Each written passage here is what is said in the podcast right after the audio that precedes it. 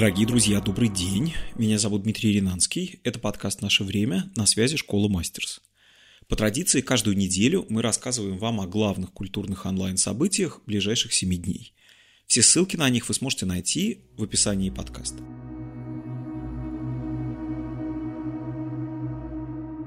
Сегодняшний выпуск нашего подкаста я начну с рассказа о главной выставке этого года. Об экспозиции, которая приурочена к 500-летию со дня смерти Рафаэля и которая открылась в начале марта в залах римских Скудерия дель Квиринале. Это огромное выставочное пространство, которое расположено в бывшей конюшне папского дворца, в которой сегодня находится резиденция президента Италии. Проект, который называется «Рафаэль 1520-1483», это огромная монографическая выставка, которая задумывалась кураторами как блокбастер с многомиллионной аудиторией. И, в принципе, у нее были все шансы таковой стать. Эта экспозиция с самого начала обещала войти в Книгу рекордов Гиннесса, потому что в таких количествах живопись и графику Рафаэля не вставляли еще никогда. Экспозиция составлена из работ, которые были выписаны в Рим из музеев по всему миру, от Вашингтона до Мадрида, Лондона, Парижа и Флоренции. И когда критики называли выставку в Скудерии дель Куринале центральным событием мирового выставочного сезона, это в общем было не преувеличением, а просто констатацией факта. Но не тут-то было. Потому что из-за пандемии, естественно, выставочные залы были закрыты всего через несколько дней после того, как проект был презентован публике. Все, что нам пока что остается сегодня, это следить за тем, как на официальном YouTube-канале Скудерия Дель Куринале ведется цифровая документация проекта. По состоянию на сегодняшний день на YouTube доступны две версии видеоэкскурсии по выставке. Одна на итальянском языке, вторая на русском. Это 12-минутная съемка, в которой зрители проводят зал за залом по безлюдной экспозиции.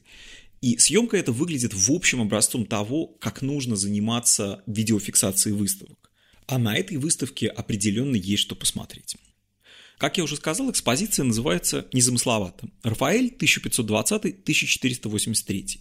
Как вы понимаете, это годы жизни великого художника. В этом хронологическом перевертыше, который вынесен в заголовок, в общем заключается вся кураторская идея проекта.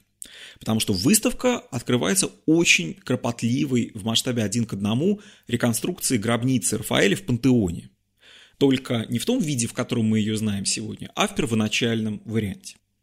Рафаэль умер 6 апреля 1520 года, поразительным образом в свой день рождения. Ему было 37 лет, и умер он от чумы, что сегодня, карантинной весной 2020 года, звучит да нельзя символично. Кроме этих двух вариантов одной и той же видеоэкскурсии по выставке, YouTube-канал Скудерии Дель Кверинале постоянно пополняется новыми материалами. И самое главное, что он дает не только общий план экспозиции, но и возможность присмотреться к выставке как бы крупным планом. И не менее, а может быть даже более захватывающая часть видеофиксации выставки – это ютубовские ролики с небольшими монологи кураторов и ученых, которые готовили эту выставку, которые посвящены Рафаэлю. Организаторы выставки не оставляют надежд на то, что к концу года, пускай в модифицированном виде, но выставка все-таки сможет предстать перед глазами публики офлайн в Лондоне в Национальной галерее.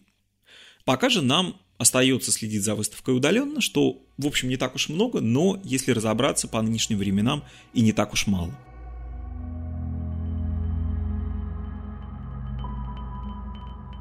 Главное театральное событие недели – онлайн-показ спектакля «Тело», иконической работы хореографа Саши Вальц, который во вторник, 28 апреля, представит Берлинский театр Шаубюны. Этот спектакль нам интересен не только как одна из самых значимых работ грандамы современного европейского танца, но и как постановка, которая позволит понять нам что-то очень важное о том, как в принципе устроен современный театр. Мы знаем, что на протяжении довольно долгого времени и вплоть до последних десятилетий театральный пейзаж, который нас окружает, был, в общем, узко сегментирован по жанру. И когда мы говорили о театре, то по умолчанию мы имели в виду прежде всего драму, драматический театр, рядом с которым существовал музыкальный театр, опера, балет, танец, существовал кукольный театр, существовал цирк и так далее. И, в общем, все это были сосуды, которые никаким образом не соприкасались между собой. Ситуация абсолютно радикальным образом изменилась в последние 10, 15, 20 лет.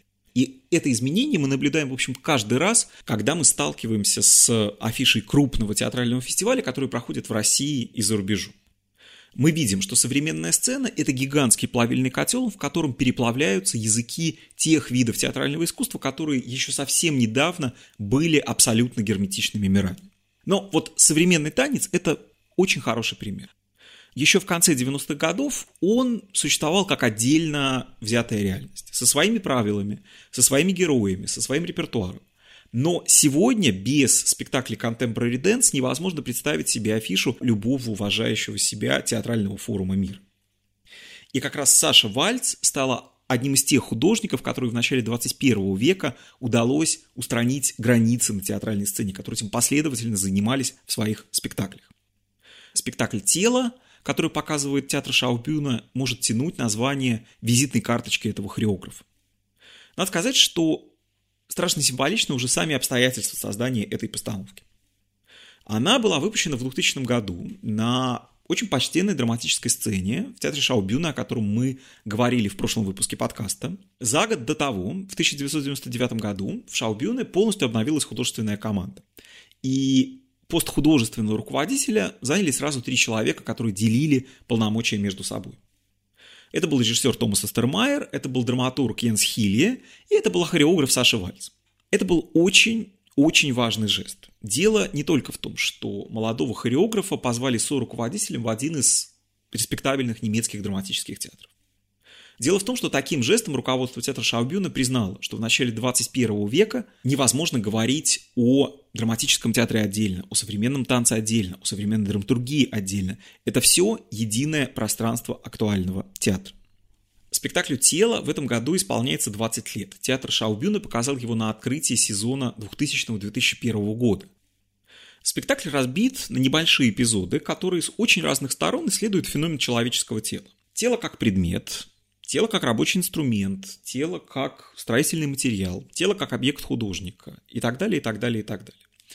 Саша Вальц любит говорить о том, что на эту постановку ее вдохновила архитектура мемориального еврейского музея в Берлине. Это знаменитая иконическая постройка великого архитектора Даниэля Лебескинда, который напоминал о Холокосте, который напоминал о той катастрофе, которая изменила не только ход развития человеческой истории, но и которая очень мощно повлияла на развитие истории искусств.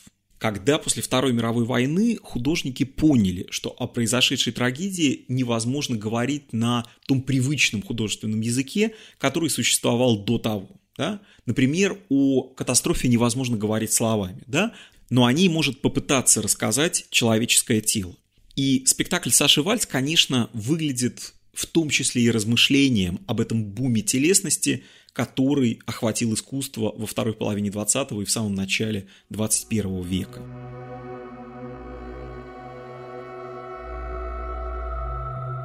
Мы продолжаем разговор о театре, но от западной мировой повестки мы переходим к повестке российской.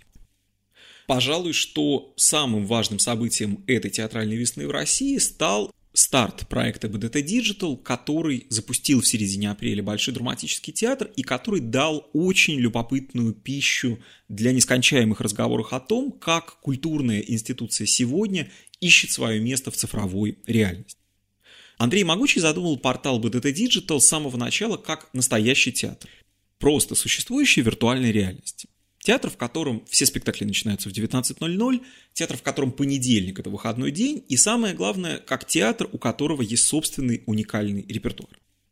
Худрук БДТ с самого начала говорил о том, что БДТ Digital для него это в первую очередь социальный проект. Проект, который позволит артистам большого драматического не прекращать свою профессиональную деятельность, который позволит не потерять им друг друга и, конечно, не потерять своего зрителя. Но с самого начала работы над этим проектом на BDT Digital происходили вещи, которые важны не только с социальной точки зрения, но и, конечно, с точки зрения художеств. Главной проблемой абсолютного большинства театров, концертных залов и музеев, которые были вынуждены весной 2020 года уйти в онлайн, стало то, как они себя ведут в цифровом пространстве, на совершенно новой для себя территории. Потому что в абсолютном большинстве случаев это некая суррогатная цифровая симуляция их привычной офлайновой деятельности. Ну, скажем, когда театры просто выкладывают в сеть записи спектаклей. Чем это, например, отличается от, не знаю, показа видеозаписи по телевизору? А ведь сеть – это совершенно особое пространство со своими уникальными возможностями. Пространство, которое по идее, должно было бы подталкивать художнику к поиску абсолютно нового языка. Языка коммуникации с публикой, нового художественного языка. Понятно, что сейчас, с одной стороны, все выбитые из привычной повестки находятся в страшном стрессе, который к поиску творческому вроде бы не располагает. Но на самом деле и до того, как сейчас принято говорить в мирное время, созданием принципиально нового контента, который бы осваивал сетевое пространство и с ним работал, даже в мире, не то что в России, занимались в общем очень немногие институции. Скажем, это делала Парижская опера в своем цифровом проекте, который назывался «Третья сцена». И вот это ровно то, чем больше всего привлекает проект BDT Digital. Созданием совершенно оригинального контента для присутствия в цифровом пространстве и попытками нащупать новые правила игры присутствия институции в онлайн-мире. При этом в афише BDT Digital есть и какие-то очень понятные знакомые форматы, скажем, видеотрансляции спектаклей из афиши BDT. Но главное, что происходит на этом портале, это премьеры совершенно нового виртуального репертуара. И вот это то главное, зачем стоит следить. Потому что, с одной стороны, там есть очень любопытные попытки осмыслить такой классический формат современной интернет-культуры, как, скажем, стримы. Прямые эфиры, которые под руководством режиссера Дмитрия Юшкова ведут артисты БДТ в проекте «Выживальщики».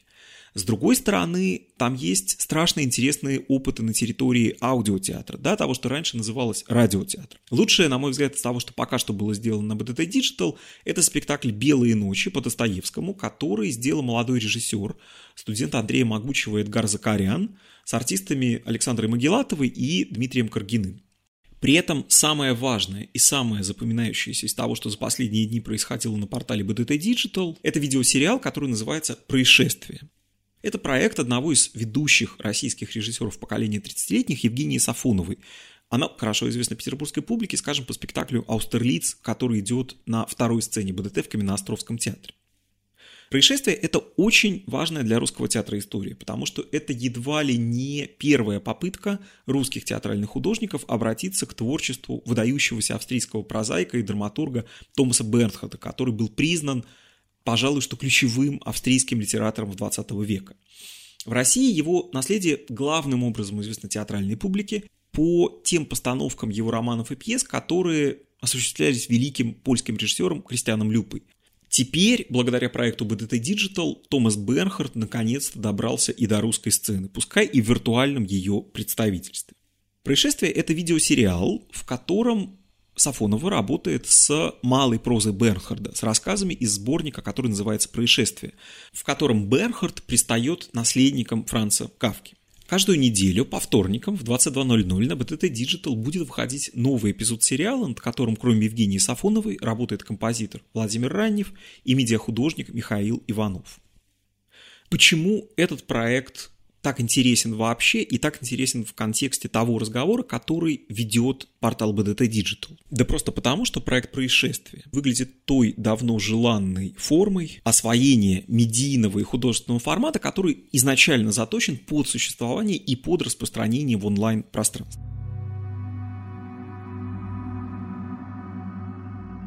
От новых театральных форм мы переходим к театру более традиционному. Я не устаю повторять то, что едва ли не самая важная, может быть, самая значительная часть той онлайн-афиши, которая предлагается нам этой весной, это спектакли ведущих российских театров, которые уже сошли с репертуара и которые мы никогда больше на сцене не увидим, но которые внезапно стали доступны нам благодаря показам в интернете. На прошлой неделе мы смотрели с вами Иванов Андрея Могучего. На этой неделе мы предлагаем посмотреть еще один шедевр Александринского театра. Спектакль «Дядя Ваня», который поставил румынский режиссер Андрей Щербан. Эта постановка была выпущена 11 лет назад, в 2009 году, когда Александринка, в общем, по праву считалась лучшим драматическим театром не только города, но и, возможно, страны. На самом деле не мудрено, потому что на этой сцене выпускал один за другим лучшие свои спектакли худрук театра Валерий Фокин. Пост штатного режиссера занимал Андрей Могучий. И словно бы всего этого мало, с труппой работали такие разные режиссеры, как, скажем, Теодор Стерзополус, или Кристиан Люпа, или Кама Гинкас. И вот это потрясающее разнообразие режиссерских фигур, спектаклей, которые были созданы в очень разных эстетиках, на очень разном материале, сработало в общем на главное на то, что труппа Александринского театра могла сыграть практически все. Это очень хорошо заметно в «Дяде Ване» Андрея Щербана. Потому что феноменальный актерский ансамбль – это, наверное, едва ли не главное, что в этой постановке есть. Игорь Волков, Юлия Марченко, Семен Сытник, Енина Лакоба, Дмитрий Лысенков – ведущие артисты Александритки, многие из которых сегодня уже разбрелись по другим труппам запечатлены в этой постановке на пике своей творческой форме, в очень остром, очень гротескном, очень безжалостном спектакле. С этой постановкой связан один любопытный парадокс. Мы прекрасно знаем о том, что нигде время не летит так быстро, как в театре, и ничто не устаревает так скоро, как театральные постановки. И есть отдельные спектакли, уникальные, над которыми время не властно, которые доказывают это обстоятельство. Александринский дядя Ваня это одна из таких постановок. Минувшей осенью ему исполнилось 10 лет, и сегодня, пересматривая его запись, в это почти невозможно поверить, потому что он смотрится так, словно он был поставлен, скажем, вчера. Я настоятельно предлагаю убедиться вам в этом 28 и 29 апреля. Всю информацию о трансляции вы найдете на официальном сайте Александрин.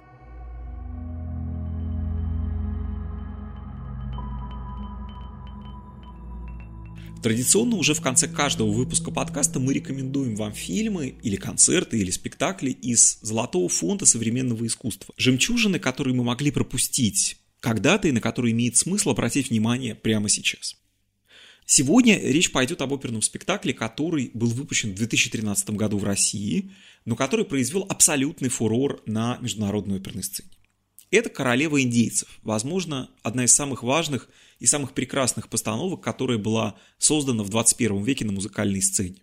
На афише этого спектакля значится имя классика английского барокко Генри Персела. Но вообще-то такой оперы у Персела королевы индейцев нет, потому что композитор умер, не дописав эту работу, и после его смерти к этой партитуре, в общем, обращались разве что архивисты. И даже в 20 веке на волне колоссального интереса к старинной музыке то, что осталось от этого барочного раритета, исполняли крайне редко. Ситуация радикальным образом изменилась 7 лет назад, когда за королеву индейцев взялись Теодор Курендис и Питер Селлерс. Греческий дирижер и американский режиссер фактически переписали оперу Персела заново. Из фрагментов партитуры, которая лежала в руинах, они создали произведение с совершенно новым сюжетом, частично новой музыкой, перемешав фрагменты неоконченной королевы индейцев и других сочинений Персела.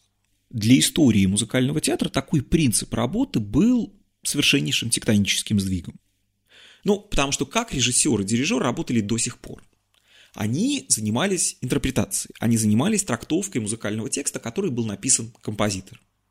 Что сделали Курендис и Селлерс? Они фактически сочиняли спектакль, то, что называется, в четыре руки, создавая абсолютно новый, абсолютно самостоятельный художественный текст, в котором сценические и музыкальные события, жесты были синхронизированы друг с другом очень тщательно. А первоисточник Персела являлся лишь одним из артефактов, которые Курендис и Селлерс использовали в качестве строительного материала. На выходе у них получился спектакль, который по сей день выглядит и радикально новым, и, что самое интересное, одновременно как бы укорененным в истории искусства. Ну, вот взять хотя бы декорации американского художника-граффитиста по имени Гронк. С одной стороны, они выглядят таким совершеннейшим омажем абстрактному экспрессионизму 20 века. Но одновременно, поразительным образом, они напоминают о традиции мягких живописных декораций старинной оперы или старинного балета. То же самое, например, в хореографии Кристофера Уильямса. Его балетные номера в «Королеве индийцев» формально должны были бы проходить по ведомству современного танца, но они умудряются сочинять в себе и отсылки к европейскому барочному танцу, и какую-то экзотическую пластику, которая, видимо, должна нам напоминать о географических корнях сюжета «Королевы индейцев». Спектакль «Королева индейцев» доступен для бесплатного просмотра в медиатеки театра «Реал», который стал сопродюсером оригинальной постановки Пермской оперы. Ссылку на видеоархив этого мадридского театра вы найдете в описании подкаста. Это было наше время. На связи была школа Мастерс. Спасибо вам и до следующей недели.